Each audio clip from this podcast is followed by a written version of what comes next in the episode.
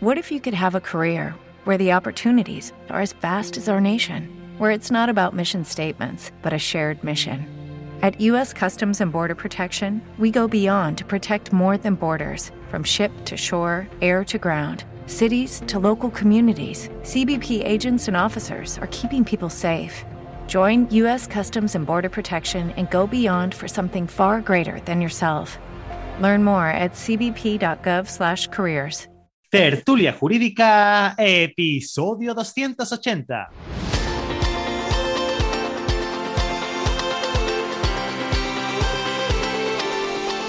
Hola, buenos días y bienvenidos a Tertulia Jurídica, el podcast donde los profesionales del derecho se quitan la toga y comparten su visión sobre temas de actualidad. Querido, querida oyente, mi nombre es Ángel Seixdedos y soy el director de este programa. Y como sabes, me encanta conocer a gente como tú que quiere vivir esta y de esta profesión. Y por eso hago este programa, para conocer a las personas que se pasan y los compañeros que se vienen a la cafetería de tertulia jurídica, conocer su historia, su despacho, cómo consiguen clientes, conocer sus estrategias y sobre todo su lado más personal. Pero antes de presentarte en esta ocasión a nuestra invitada, recordarte que puedes entrar en www.tertuliajurídica.com y apuntarte a la newsletter. Porque bueno, hoy ahora sí que sí. Después de mucho tiempo detrás de ella, hoy ha venido a la cafetería de tertulia jurídica una amiga, una compañera, Kelly Lecrec. Kelly, muy buenos días. Hola, buenos días. Gracias por invitarme, Ángel. Por Dios, si estás en tu casa. Lo que pasa es que entre una cosa y otra llevábamos, ya ni me acuerdo desde cuándo, queriendo, queriendo quedar, pero aquí la señorita es que tengo una vida muy complicada. Te lo dice uno que tiene dos, que tiene dos niños recién nacidos. Qué bueno. Eh, oye, Kelly, mm, bueno, tú sabes que este programa está siendo patrocinado por la Mutualidad General de la Abogacía, que son nuestros amigos, nuestros compañeros, nuestros colaboradores. Yo no sé qué, qué haría sin la mutua. Eh, ¿Tú eres mutualista? Te pregunto. No, no lo soy porque de momento siempre he trabajado por cuenta ajena y de momento tengo intención de quedarme como estoy. O sea que no, me he visto todavía en, esa tesitura de tener que elegir. Bueno, pues ya sabes que cuando llegue el momento, si es que llega y la tesitura se da, pues oye, ahí, ahí estás, ¿no? Tienes esa, esa, opción. Eh, de hecho, es raro, eres la segunda persona después de 280 capítulos que se dice pronto, la segunda persona que se pasa por aquí el compañero Pera Vidal también es un unicornio como tú, estos abogados que trabajan para terceros y que están pues, en, régimen general, el régimen general de la seguridad social. Y es raro, es raro encontrarse eh, esto, pero bueno, oye, tiene que haber de todo. Hombre, también se está muy bien, ¿eh? Trabajando para, para otros, no te creas. Sí, no, verá, a ver, si el los clientes que lo busque otro, el trabajo lo hace lo haces tú y al final de mes pues ya sabes que tienes tu nómina, tú cobras y, bueno, pues diferentes tipos de responsabilidad, diferentes tipos de, premios después cuando llega al final de mes, pero bueno, cada uno cada uno elige lo que lo que quiere, porque si quisieras ser autónoma y, y trabajar por tu cuenta, tú te veo súper capaz de hacerlo lo harías, lo harías seguramente. Lo valoré, que conste que lo valoré, pero al final, mira, no, no me nace. bueno, esto, estas cosas son así y, nunca se sabe cuándo, cuándo, puede llegar el momento, eh, porque eh, a cualquiera se le puede iluminar y se le pueden entrar las ganas de, lanzarse a la aventura. Y yo desde aquí animo a todo el mundo y también les digo, y lo he dicho muchas veces, que, todo el mundo no, no vale para, para ser autónomo por su cuenta, para ser abogado por su cuenta, igual que todo el mundo no vale para trabajar para otros, igual que todo el mundo no vale para ser funcionario. hay perfiles de, cada, de, personas para cada tipo de, no es esta tarea, espacio, sitio, no sé cómo llamarlo. Ya me, coge, nos coge la resaca de, de Navidad, Kelly. Bueno, cuéntame un poquito. La pregunta que yo siempre le suelo hacer a todos los compañeros que se pasan por aquí, eh, la primera, y es que no, no, aparte de ser mutualista, ¿no? La, primera que se hace siempre, es que ¿qué te motivó a ti a estudiar Derecho? Bueno, en realidad creo que ha sido una cosa que siempre ha ido mucho con, con, mi carácter. O sea, yo desde pequeñita, bueno, primero tenía claro que iba a estudiar algo relacionado con letras, porque números, pues, pues jamás hemos sido muy amigos los números y yo. Y dentro del abanico, eh, siempre pensé que iba mucho con mi carácter el, tema de ser abogado. Luego, aparte también es verdad que, bueno, cuando estás valorando qué hacer con tu vida, ¿no? Pues siempre te dicen lo típico, tiene muchas salidas, es un trabajo que, bueno, siempre puedes encontrar algo, se puede vivir bastante bien. Entonces, bueno, entre una cosita y otra, y aunque al final me decanté por abogada, pese a que quería ser notaria, pues bueno, al final aquí estoy y, bien contenta, no me arrepiento de, la decisión. Qué bueno. No, sí, sí, al final eh, yo creo que va, de la mano, ¿no? Todos los profesionales del derecho, muy raro es el eh, aquel que se le da bien los números, ¿no? los, Que, los que se le dan los números acaban acaban bien con fiscal o. Exacto, fiscal, tributario, poco, poco más. Auditoría. hay, hay, gente, hay gente que incluso ha hecho ha hecho las dos, ¿no? Ha hecho derecho, derecho y también. Eh, y también ha hecho, esta lo diré, eh, eh, contabilidad, finanzas, FICO, ¿no? La que se conoce como, como FICO, ¿no? Y bueno, ¿A ti qué, es lo que, de, verdad que tú desde chica eras defensora de las causas nobles, no? Sí, sí, sí, pero desde bien pequeña, ¿eh? Yo con 10 años yo ya decía que iba a ser notaria, lo que pasa que luego al final tiré más por abogada. yo con 10 años ya quería ser notaria. Tú cuando viste los 400 temas para ser notaria dijiste, mira, yo... Exacto, creo que... dije, uy, creo que se me va a complicar un poco y vamos a echar un poco el freno. Sí, si un cuatrimestre se me cruza, imagínate tú la, la notaría, madre mía. Sí, sí. Cuéntame, porque tú, yo, sé que tú estudiaste en, la universidad, has estudiado en la Universidad Alberta de Cataluña. El máster, sí. El máster lo hiciste en la, en la UOC y, tú estás en, Barcelona. Tú vives en Barcelona. Bueno, yo no he dicho que tú eres la abogada del turno en, Instagram. Que nosotros, nosotros nos conocemos a raíz de, de todos los creadores todos los creadores de contenido que nacieron allá por el 2020, eh, en, plena pandemia, que nos pusimos, estábamos todos aburridos y nos dijimos, vamos a crear contenido para Instagram. Poquito antes, ¿eh? por eso, pero sí, sí, fue, fue el auge y tener mucho tiempo ¿no? para, dedicarle a estas plataformas. Desde luego que, bueno, además tenemos un montón, porque tú también has estado eh, con, con, Adrián, has estado de, visto para la sentencia. Vamos, tú, y yo venimos de, un grupo más o menos medio cerrado de, compañeros que, hacemos más o menos lo, mismo, ¿no? Eh, cuéntame, cuando tú estás estudiando la carrera, mm, porque tú, eh, tú estás trabajando actualmente para una firma que hace que, está especializada en accidentes de tráfico, ¿no? Correcto, sí. Vale. ¿Y, esta, y, y, y, tú llevas ahí desde que terminaste o empezaste a, estudiaste y, te planteaste después la notaría, dijiste que no e hiciste alguna formación específica después? Cuéntame un poquito. No, mira, si te digo la verdad, eh, cuando ya decidí que, que, mi camino iba a ser la abogacía, yo en realidad quería especializarme en penal. De hecho, eh, durante la carrera, que es el grado de en la Universidad Pompeu Fabra de Barcelona, eh, yo saqué mención en penal, es decir, hice todas las asignaturas de penal eh, y bueno, de hecho saqué muy buena nota en, todas porque realmente era algo que me, que me, apasionaba muchísimo.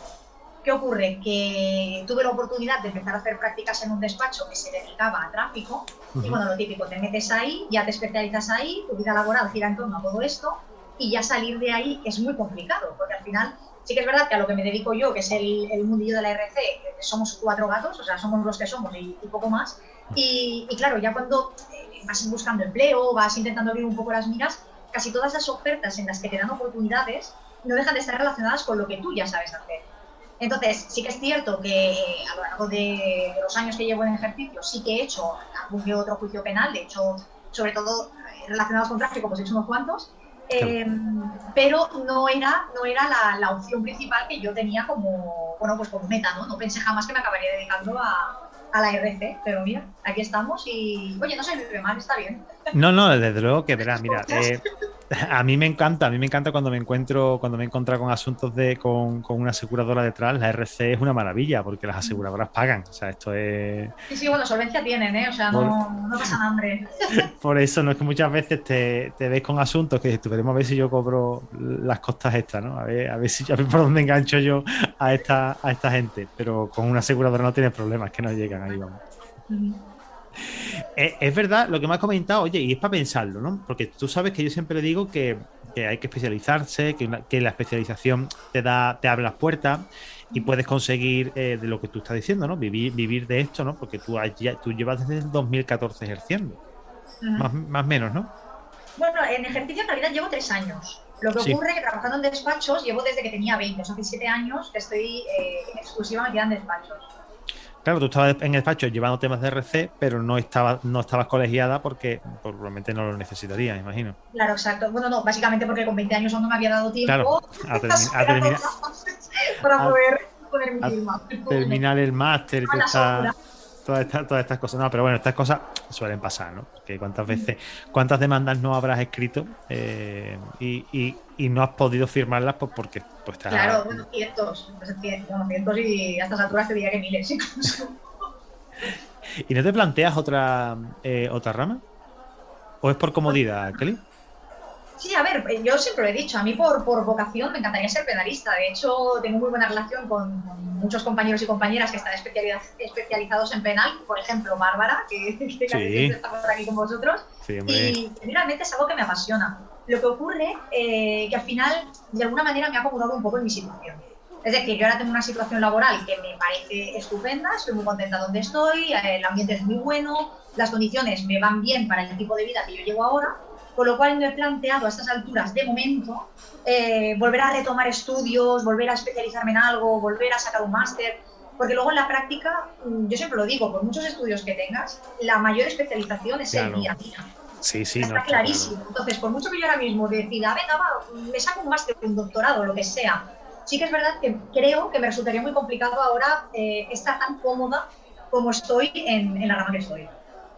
Mira, hay un libro, eh, el libro de, Gladwell, que dice que para ser realmente un experto en algo, poder decir que seas experto en algo, tienes que invertir una media de unas 10.000 horas de estudio o práctica. ¿Vale? En 10 horas, 10 horas semanales, en 20 años más o menos, eh, o, serían 20, haciendo 10 horas semanales sería, serían unos 20 años y echando 40 horas semanales, lo que viene a ser una jornada completa normal del, por ley, ¿no? Eh, son 5 años. Aunque en realidad, eh, echando una jornada normal, pues serían, yo calculo que unos 4 añitos y medio aproximado, o 4 años y poco. Nada, pues ya, ya puedo ir empezando entonces. No, pero al final es la práctica, ¿no? Si tú no puedes, tú no, puedes eh, pensar que haciendo un máster, y, desde aquí se lo lanzo porque estoy en muchísimos grupos de, abogados jóvenes y, de personas que, que, estamos empezando, pero yo me considero también que, estoy empezando, llevo muy poquito ejerciendo, que lo primero que te dicen una vez que aprueban el examen es, bueno, me voy a hacer un máster especializado en hacer tal para, para poder ejercer. Mira, el máster te va a enseñar la teoría, la práctica se, se, coge haciendo cosas y equivocándote y siendo, bueno, haciendo, haciendo el trabajo, ¿no? Porque al final tú puedes aprender algo por la teoría, pero después la práctica lo mismo difiere muchísimo de la realidad. Exacto. No, no, a ver, el máster o cualquier especialización es, es, un muy buen punto de partida para, para, cualquier cosa, ¿no? Para empezar donde sea, pero sí que es verdad que al final eh, el día a día es lo que cuenta. Yo, de hecho, yo cuando digo que estoy especializada en RT, eh, jamás me habréis oído decir que yo tengo un máster en RC, es decir, yo no tengo un máster en RC. Yo estoy especializada porque llevo siete años exclusivamente haciendo RC, entonces en este tiempo, pues bueno, algo he aprendido. Así que al final de Gadwell va a tener razón porque lleva, lleva siete años sacó el gobierno también una, una, cosa de plan soy profesional o algo así, que también te convalidaban ciertas formaciones cuando llevabas X tiempo ejerciendo, trabajando, ¿no? Siempre y cuando no fuera tipo como nuestra profesión. Se, refiere más, más que nada a dependientes, administrativos y tal, que no tienen, que no tienen esa formación. Pero que al final es esto, Kelly, que a mí me, me llegaba gente de la asesoría y me, y me, enseñaba un currículum de cuatro páginas, que si he trabajado, que si he hecho, que me he estudiado. Mira, vamos a ver, ¿tú sabes hacer liquidaciones de impuestos? Sí. ¿Tú te equivocas? No. ¿Tú sabes lo que es un activo, un, balance, un, pasivo? ¿Tú sabes lo que es una... yo le hacía típicas preguntas de una asesoría fiscal. Y si me contestaban y después eran capaces de, analizarme un balance, decía, mira, oye, te voy a contar, me da igual tu contrato, o sea, me da igual tu, tu perdón, tu, tu currículum. Entonces, es, es esto lo que, lo que estamos hablando. La formación te da esa base teórica que obviamente necesita, pero tampoco hay que basarse 100%, en tener tropecientos títulos, tropecientas eh, cartulinas colgadas de la pared, porque al final es lo que estamos hablando, son cartulinas colgadas de la pared, no es otra cosa. Lo que de verdad te da aquí la, práctica es la, es la formación más el trabajo. Estoy de acuerdo. ¿Estás de acuerdo conmigo? Vale, si no, te acuerdo. Si no, si no, te, si no te cuelgo, te cuelgo ahora mismo. ¿eh? Por favor. lo, has pasado, hace poco hicimos una, tú ya has pasado por varios, por, varios despachos, ¿no? Hace, hace unas semanas eh, hicimos una, un podcast hablando sobre, bueno, ya, ya de esto un mes, hablando de la precarización de la, de la profesión. eso fue el día 3 de, diciembre, ¿no? Eh, tú has pasado por muchos despachos. ¿Tú sientes que te han tratado mal en alguno? Ya por curiosidad, por, hablar un poquito de esto. Sí, sí, sí, por supuesto. De hecho, yo he cambiado de varios despachos eh, voluntariamente. Concretamente estuve en dos despachos. En uno de ellos duré un mes y en el otro duré tres meses, pero por voluntad propia, ¿eh? quiero decir. Yo pasé el proceso de selección, eh, las entrevistas que tuve que pasar, daba el perfil, pero ¿qué ocurre? Que luego en la práctica eh, me di cuenta de que, en concreto en estos dos sitios, el tipo de trabajo que me, que me habían ofrecido en una entrevista no guardaba ningún tipo de relación con lo que luego yo estaba haciendo y consecuentemente el salario tampoco tenía absolutamente nada que ver con, lo que yo pues a lo mejor ya venía haciendo o como mínimo con lo que tenía ganas de hacer eh, pues ya de cara también un poco a largo plazo, ¿no? Al final es normal que cuanto más joven eres, eh, pues bueno, más precaria sea tu situación, pero al final llega un momento en el que también eh, tú ya cuentas con una experiencia, con una formación, con, una carrera detrás y, bueno, se trata de, mejorar, ¿no? No, de no, de volver otra vez al punto de partida. Entonces, yo en concreto me he encontrado, ya te digo, dos y te diría que hasta tres veces en, esta situación. Y, pero bueno, al final no hay que tener miedo al cambio. Es decir, si tú no estás bien en un sitio por los motivos que sea, ¿eh? no, no hablamos ya de un salario, hablamos de, un trato o de, un, bueno, de una proyección de futuro, ¿no? de una formación, de, un aprendizaje, eh, pues al final no pasa nada por cambiar. O sea, estamos para eso. No, desde luego, ¿no? Eh, también es que pensar, nos, ponemos a pensar que a ver, yo que quizás que vengo de, una rama más, más leñera, ¿no? Yo digo que, todos los profesionales vamos a cambiar de, vamos a cambiar de profesión o vamos a cambiar de oficio durante nuestra vida en varias ocasiones. Esto lo podemos ver de otras maneras. Por ejemplo, te diría, oye, que tú, yo sé que tú vas a tener tres profesiones en, en un futuro relacionadas, por ejemplo, con, la, con el tema de abogacía. Vas a dedicarte a la RC durante 15 años, cuando llegue el momento, pues vas a estar quemada, vas a hacer lo que sea y te vas a, te vas a poner a estudiar otra cosa y vas a, seguir ejerciendo dentro de la profesión, pero otra, otra rama totalmente diferente, ¿no?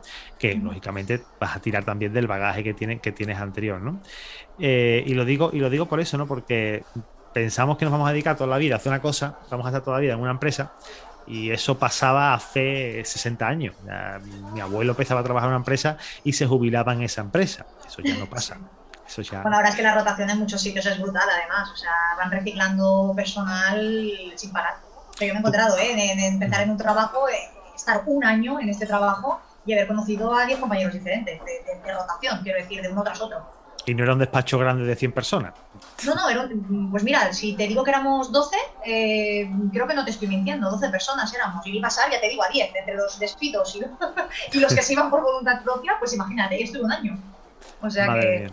Y tú, también te fuiste, porque lógicamente, pues si todo el mundo se va, al final, muchas veces es el, más el ambiente que, se respira y, o el mal ambiente que se respira lo que, que hace que esto, que la gente se vaya espantada, ¿no? Porque una de las cosas que, es más importante cuando seas empresario, eh, desde mi punto de vista, lo mismo estoy equivocado, es cuidar a la gente. O sea, no, tú tienes un trabajador y, no decirle, por ejemplo, te voy a dar 2.000 euros, ¿no? Ya no hablamos de dinero, ya, ya hablamos de, oye, 20 a las, si quieres venir a las 9, 20 a las 9, si quieres entrar a las 8, sal a las 8, entra a las 8, si quieres, mientras que me hagas el trabajo me da igual si vas a echar 4 o me vas a echar 12 horas, Me da, me da, me da lo mismo. Ese salario emocional que, no se percibe en el bolsillo, pero que sí se percibe de verdad en la calidad de vida de la persona o que no necesite ni siquiera de traerte un justificante médico para, una ausencia. Oye, mira, te mandan un mensaje, es que mira, me siento mal. sin problema, cuando te venga bien, te viene, te quedas en tu casa, que lo importante es cuidarte, cuidarte tú.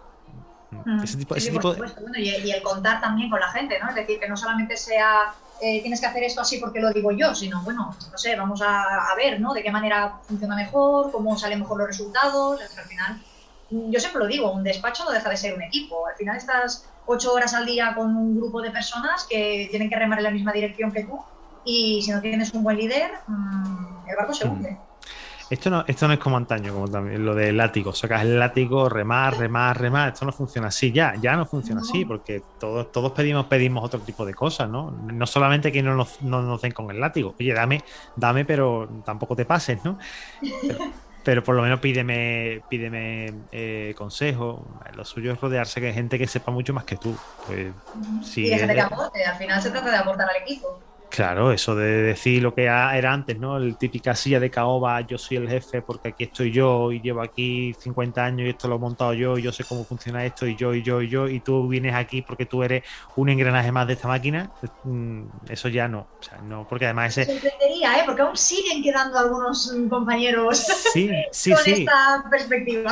Sí, los hay, los hay, y los hay, y muy a mi pesar, y, si no estáis escuchando ahora mismo, me vais a perdonar, pero es que mucho me temo que este tipo de despachos va a acabar cerrando. Pues porque no, la gente no es capaz de retener equipo.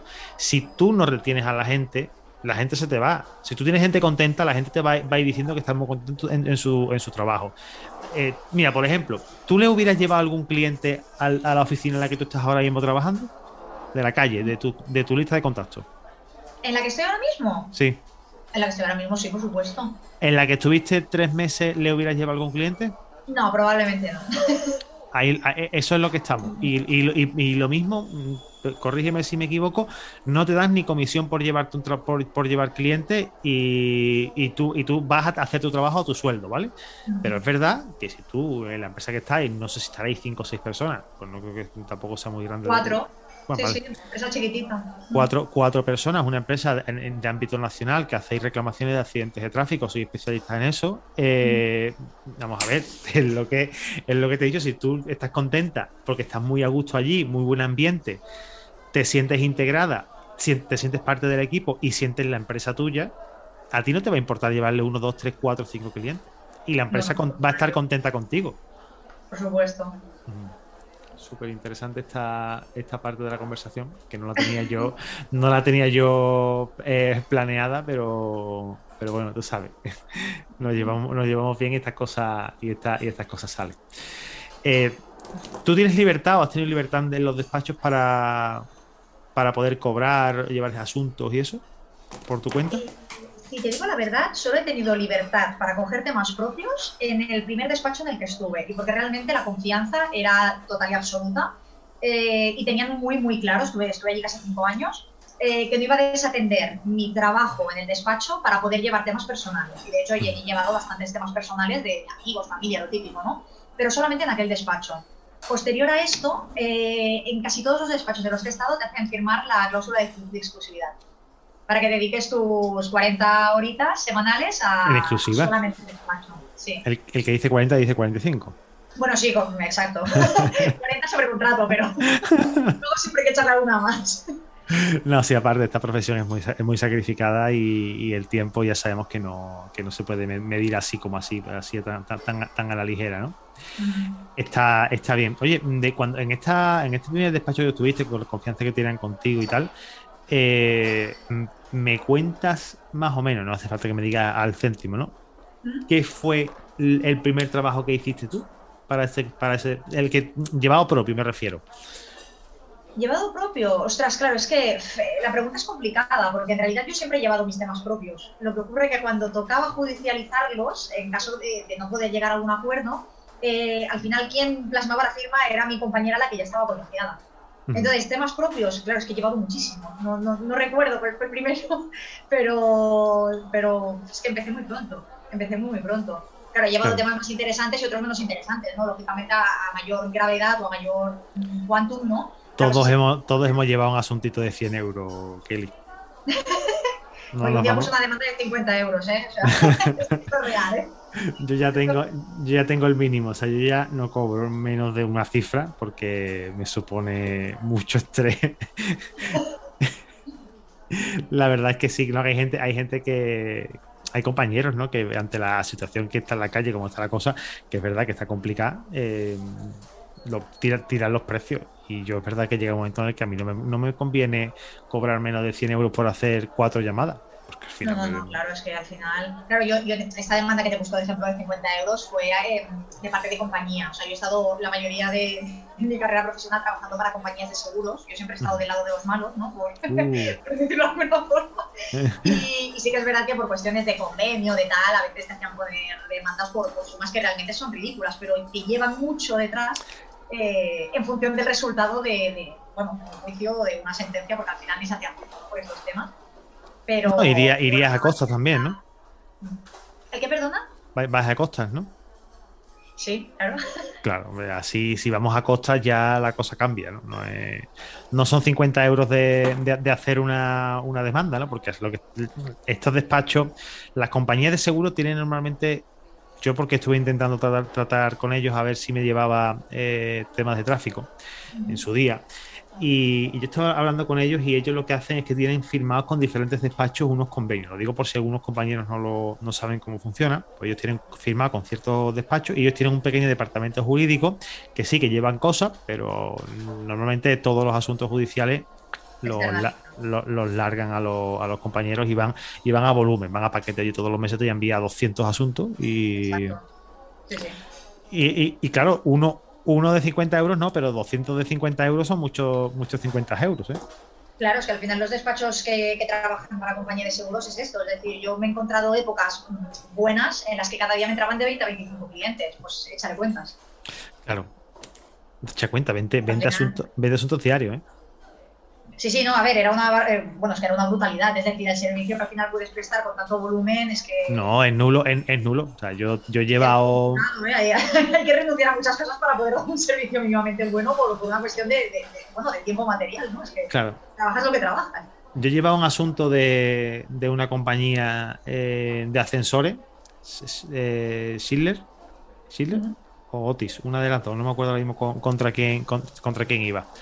Y la verdad que es que es complicado hablar con el compañero, ¿eh? es muy complicado. Porque imagínate, yo no, le, yo no lo culpo, pero si están trabajando para un despacho, para una compañía grande y esa compañía lleva tropecientos asuntos, lo que estás comentando, ¿no? Es que mm. deja de desatendido al cliente. Claro, o sea, al final tu cliente es, la compañía que es el que te paga, es, muy triste, ¿eh? pero es que no deja de ser así. Pero si tienes cuatro juicios a la semana, pues cuatro juicios a la semana. Tienes que llegar a hacer demandas. En fin, es, una. No, y perder, perder la hora en ir al juzgado, eh, volver otra hora y probablemente un par de horas que te quedes allí porque mm, tú sabes que no siempre se empieza a tiempo. Mm. Entonces estás perdiendo media, media mañana. otra manera, pero. Uf, a mí se me va, a mí se me va la vida, Kelly. Cuando yo voy al juzgado, a mí es que ese día está perdido. Sí, sí, claro. Bueno, como mínimo la mañana, seguro. Sí, sí, por lo mínimo la mañana. Yo suelo trabajar únicamente por la mañana, ¿vale? En el, en el despacho. En la tarde no, lo, no suelo trabajar. Muy raro es que vaya, ¿no? Pero, pero es verdad que me revienta la mañana porque para mí, sinceramente, judicializar, lo has, comentado antes, eh, que, antes tú transabas y, no judicializabas y tal. ¿Qué opinas tú de esto? Porque yo tengo una teoría. Y voy a esperar a decirte la teoría cuando tú me digas lo que tú, lo que tú opinas. De acuerdo. Pues a ver, yo soy de las que piensa que siempre vale más un acuerdo extrajudicial que, aunque a lo mejor no sea perfecto, te pueda compensar que jugártela en ir a juicio en ciertos casos.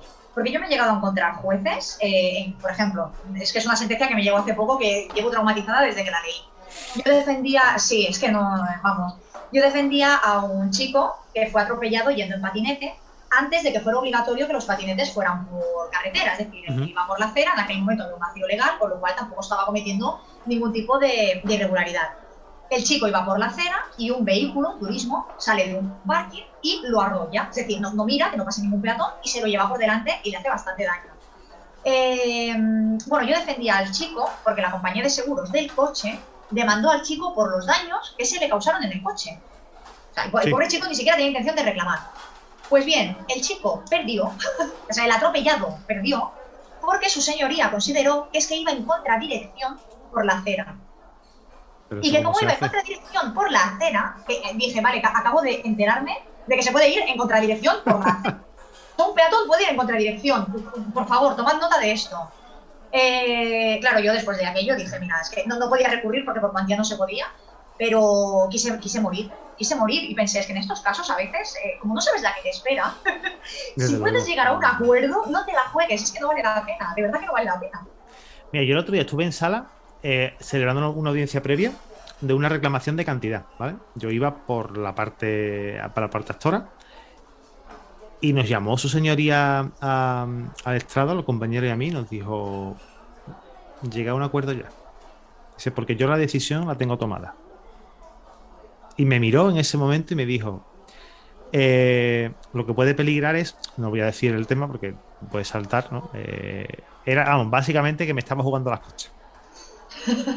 Básicamente, oye, mira, llega a un acuerdo porque como, como no lleguéis a un acuerdo, te vas a quedar sin costa porque esta, esta parte de la demanda no te la voy a... No, no, que, te quedas sin costa, básicamente. es que muchas veces yo creo, sinceramente, y desde aquí desde la barra del bar lo digo, que judicializar un asunto es eh, perder dinero. Y, perder, y sobre todo perder mucho tiempo. Es que a veces no compensa. Es decir, para ganar X no te compensa estar año y pico esperando una resolución que no tienes certeza de que te vaya a salir bien, que, claro que hay una base, ¿no? Pero que no tienes certeza ninguna. Es que al final los jueces son personas, tienen opiniones. es que es una tómbola a veces. Eh, muchas veces sí, te ves, y, te ves cada, cada juzgado que, que que tiene un, concepto de ciertas cosas que, es bastante cuestionable, pero bueno, al final son personas y como personas pues tienen sus teorías, ¿no? Y ya está, pues que le vamos, y su forma de ver las cosas, ¿qué, le vamos a hacer? Yo creo que judicializar un asunto y tengo compañeros que son muy de voy del tirón al cuello, vamos al juicio sin problema, tal. No es miedo a la sala, sinceramente, eh, es economización del tiempo. Porque tú vas, vas, a, vas a sala, no sabes lo que te vas a encontrar, eh, interpones la, demanda hoy y lo mismo hasta dentro de tres años no termina y, tienes a la gente detrás, tienes muchas carpetas abiertas en el despacho y no terminas de cerrarlas pues porque mm, de ti no depende la decisión y prefiero hablar con mi cliente y decirle, oye, mira, eh, en vez de 10 quieres 7, 7 mañana, 10 veremos a ver si lo cobra. Exacto. Aunque también te digo que muchas veces no te dejan otro remedio, ¿eh? Porque al final hay, veces que con un tema se enquista y no hay manera de llegar a un acuerdo, oye, mira, es que al final es ir a por todas, ¿eh? Pero yo sí que es verdad que ante la posibilidad de llegar a un acuerdo, siempre prefiero llegar a un acuerdo. Sí, yo soy, yo soy como tú. Yo prefiero siempre el acuerdo por lo que te, por lo, por lo que te, por lo que te he dicho, ¿no? Pero además creo que, que es mucho mejor, ¿no? Eh, este como a contar un chiste, pero lo voy a dejar porque ya me echaron la bronca por contar chistes en, y, mejor lo, y, mejor lo dejamos, ¿no? Eh, tú que vives de cerca tan, tan el despacho, eh, aunque no sea tuyo, mm, pero lo vives desde dentro, desde la parte de, trabajador, ¿no? ¿Tú qué crees que necesita un despacho para, de abogados para, para convertirse en un negocio, de verdad? Hombre, a ver, yo creo que lo primero es tener a gente comprometida es decir, el compromiso eh, para con el despacho, para con el cliente, para con los compañeros, yo creo que es algo esencial. Luego, más a nivel de captación de clientes y demás, hombre, eh, pues saber vender tu, tu, servicio, ¿no? Saber convencer, ¿no? Lógicamente, a la gente y enseñarle lo que puedes hacer por ellos. Y luego, aparte, también te digo, en mi opinión, y más hoy en día con todo el tema de las redes sociales y demás, creo que es muy importante también tener una buena campaña de marketing al final hoy en día es un poco como que si no te publicitas no existes, ¿no? Porque todo el mundo está en todas partes. Entonces al final el, saber enseñar y el saber exponer al, resto, ¿no? ¿Qué, puedes hacer y cómo puedes ayudar? Yo creo que hoy en día es, algo esencial. Partiendo de la base de lo que te comento, ¿eh? tener un buen equipo, gente comprometida, gente, pues evidentemente que sepa lo que hace, pero luego también enseñar todo esto que hay dentro pues, al usuario final. Has dado con la clave porque yo puedo ser muy buen abogado de lo que sea, yo puedo tener un trabajo para hacer, o sea, yo puedo, hacer el trabajo este perfectamente, pero si yo no soy capaz de transmitir, por ejemplo, mi página web, mis redes sociales, qué es lo que hago, ¿no? O mejor dicho, cómo te voy a ayudar al problema que tú tienes ahora mismo y tener a alguien detrás que sea capaz de responderle a esta persona en, el menor tiempo posible, un equipo comprometido que si son las 2 de la tarde y entra un asunto a las 1 y 45 sea capaz de, dedicarle media hora a esta persona aunque salga un poco tarde, mm, yo creo que eso es esencial para que también el negocio funcione. Claro. Que muchas veces nos creemos que, claro, es que yo, soy abogado, que yo sé llevar esto. Si yo no tengo que explicar a ti cómo, tengo, cómo, tienes que, cómo tienes que llevarlo, o sea, cómo lo, cómo lo haría, ¿no? Pero es que muchas veces es que los clientes de hoy en día no son los clientes de hace 40 años. Los clientes de hoy en día saben, se han informado, entran en internet, han leído dos o tres artículos y ahora van a verte. Qué bueno. Cuéntame tú un poquito también sobre la captación, porque tú llevas tus redes sociales, eh, sobre tu cuenta de la boda del turno. Mm, ¿qué es lo que tú qué buscas con, tu cuenta realmente? Porque claro, si tú me dices, es que Ángel, yo tengo mi cuenta porque yo soy autónoma, yo vivo de mis clientes y casto clientes a través de las redes sociales. Pues mira, la cuenta en realidad nació en un momento en el que yo quería expandir. O sea, fue creo que por allá el 2000, ahora no recuerdo si 2018 o 2019, pero bueno, fue el momento aquel en el que yo ya me quería abrir eh, puertas y ver un poco más del mundo del despacho en el que yo ya llevaba cinco años, eh, porque estaba muy a gusto allí veía que no había posibilidad de progresar. Entonces, el tema de la abogada de turno vino un poco por, por el tema de darme a conocer, ¿no? De decir, bueno, habrá mundos, ¿no? Fuera de, de mi ámbito, de, de, mi despacho, de mis compañeros de toda la vida. Supongo que me puedo conocer a gente, puedo, ¿no? puedo conseguir entrevistas de trabajo, puedo ver un poco cómo se lo montan los compañeros que son autónomos, a ver si también me puede interesar esta, esta opción. Y bueno, al final la cosa fue creciendo y, a ver, bueno, tampoco soy yo aquí influencer legal, ¿eh? ni mucho menos, pero, pero bueno, la cosa fue saliendo bien y, y al final esto me está sirviendo para que ahora que creo que como mínimo a medio plazo he encontrado mi sitio, eh, pues bueno, publicitar un poco lo que es el trabajo que yo ahora hago en mi día a día. Entonces, sí que es verdad que ahora por una cuestión de tiempo no puedo dedicarle todo el, tiempo que le dedicaba antes, sí que es verdad que reconozco que lo tengo un poco abandonado, pero bueno, sí que me sirve también para dar visibilidad a lo que en realidad yo hago en mi día a día, que no es eh, hablar un poco de todo, sino que estoy especializada y enfocada en un sector muy concreto. Pues sí, eh, es, una de es una de las cosas que yo te iba a decir, que sobre todo el, dar a conocer tu día a día, que es más que, que lo que la gente puede pensar, ¿no?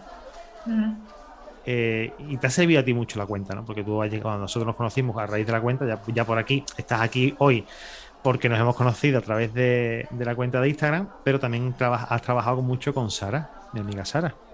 Sí, exacto. Sí, sí, no, a ver, al final para lo que más me ha servido, con, total honestidad, es para hacer una red de contactos mm, súper interesante, porque al final todos sois gente, eh, sois, gente que sabe lo que hace, ¿no? Que cada uno tenéis vuestros despachos o, bueno, pues estáis haciendo, ¿no? Vuestras cosas, vuestras redes. Y, al final eh, llega un momento en el que a alguien te dice, mira, me ha pasado esto, ah, pues te recomiendo a tal, o este compañero te lo hace genial, ¿no? Y al final se, se hacen ahí conexiones que, tanto a nivel profesional como a nivel personal eh, son súper interesantes, porque yo al final con compañeras de, de Juris Fácil o, compañeras que no están en Juris, pero que sí que son muy activas en, en redes, eh, yo quedo para tomar café. O sea, es que al final es, es, es una cosa que también, mmm, quizá no a nivel eh, de trabajo, pero bueno, a otros niveles sí que, sí que me ha servido para enriquecer mucho el tema de, de Instagram date cuenta que teniendo, teniendo los contactos mmm, se pueden hacer muchas cosas, muchas colaboraciones, mucho, puede salir negocio, pueden, nos podemos ayudar, ¿no? Y una de las mejores cosas que, que yo digo siempre que me ha pasado con el podcast, igual que a ti con la red, mm. es, es esto, ¿no? Es la red de contactos tan grande y, el reconocimiento de los compañeros, no que te reconozcan a ti el trabajo, porque eso a mí me da igual, ¿no?